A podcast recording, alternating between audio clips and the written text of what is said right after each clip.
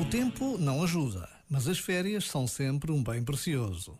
Principalmente quando nos lembramos dos milhões de homens, mulheres e crianças que nunca irão conhecer a palavra férias e o seu significado.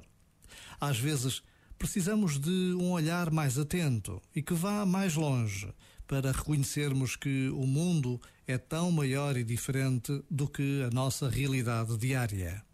Por vezes, basta a pausa de um minuto para nos lembrarmos de quem tem menos, de quem não tem nada. Já agora, vale a pena pensar nisto. Este momento está disponível em podcast no site e na app.